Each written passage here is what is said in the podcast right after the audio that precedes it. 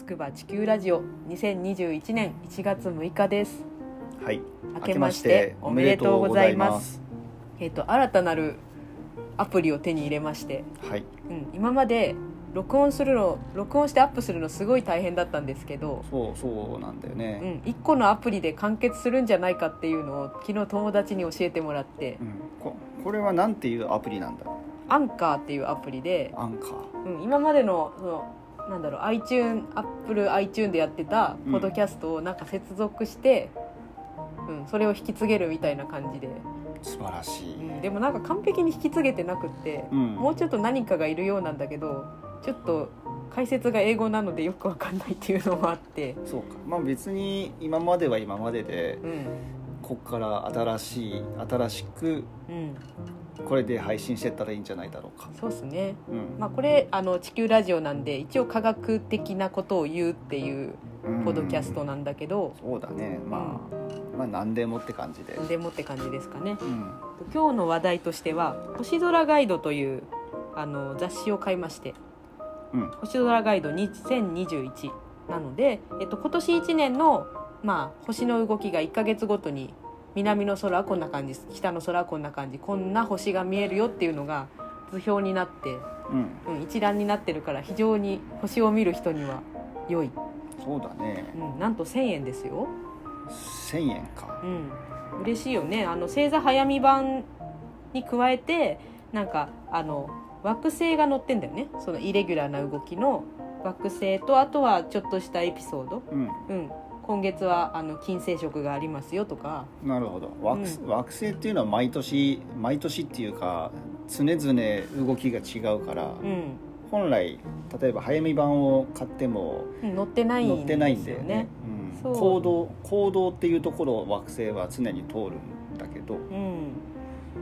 それが今年,、今年版の本っていうのが出てるよっていうふうに細谷さんという、まあ、星を星の写真を撮っているうん方に教わってそう。これはいいというのでつい買ってしまったわけですね。そうなんです。あの iPad で買うというか Kindle で買ってもよかったんだけど、うん。これはみんなに共有したかったのであの普通の雑誌紙媒体の雑誌で買いましてうん、お店に置いとこうと思うので。そうだね。うん、うち天体望遠鏡も12年前に買ったから。うん、あれは火星が大接近したっていうタイミングで息子がたまたまあの誕生日プレゼントに天体望遠鏡が欲しいと言い出したので。そう。これはなんだろうな。うん当時はね、うん。誕生日プレゼントしとしては高価だったからうん。買おうか迷ったんですがいざんだけど。いざねあの買いに行ったら親のテンションが親のテンションが上がっちゃてってこう想定してたよりちょっといいやつを買ってしまって。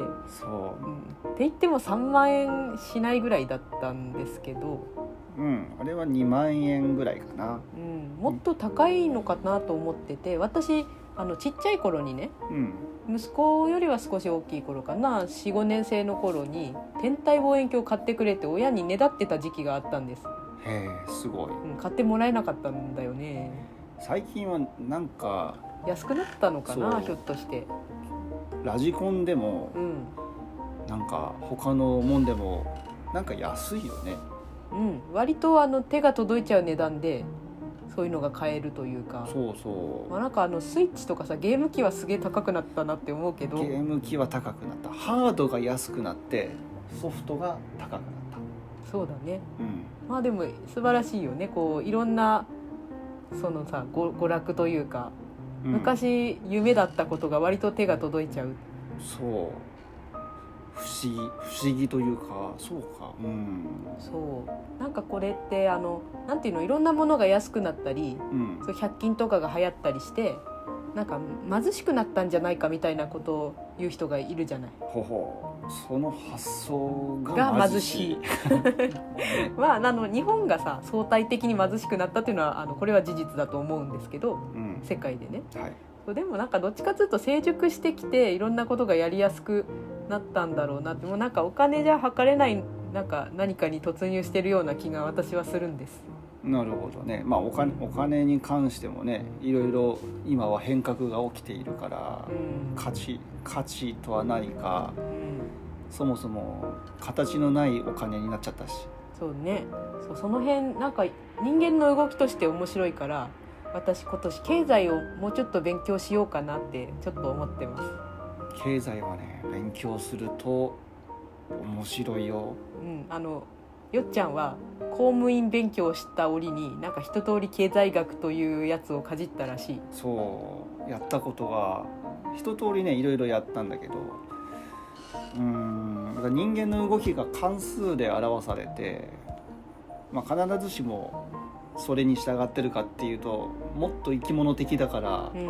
計算しきれなくて日本、まあ、世界中の人がいろんな政策をやるけれどもうまくいったうまくいかないってやってるわけなんだけども、うん。ただまあある程度計算できるっていうのが経済学の面白さ。そうなんだね。そうなんか文系だけどめっちゃ計算あるみたいなイメージだったんですけど。いや文あれは科学だと思うな。人間人間人間社会っていうアメーバみたいな巨大うん。生命体の動きをまあなんとか予測しようっていうものだから、うん。でその予測にいろいろと数学を使ったりしているっていう、もうねなんか私はその二十歳ぐらい二十歳ぐらいとかさその大学生ぐらいの頃って、うん。人間活動に1ミリも興味がなかったんで、俺もなかったな。うん、なんか経済学部とかいいやとか思ってた。ああ息子が帰ってきちゃって、一つしちゃっあたおかえり。おかえりなさい。ラジオ撮ってるからね。そう。まあそんなわけであの経済学私勉強したい。じゃあ今年は経済学を勉強経済経済っていうのはまあ人間科学なわけだけど、うん。まあ、人間科学を勉強してみよう、うん。なんか星の話から流れちゃいましたけど。まあ、星もねあの先生術とかだと人間の社会と連動してるし、うん。まあ、合わせて勉強してみよそうですね、はい。じゃあ今日はこんなところで。ではまた。うはい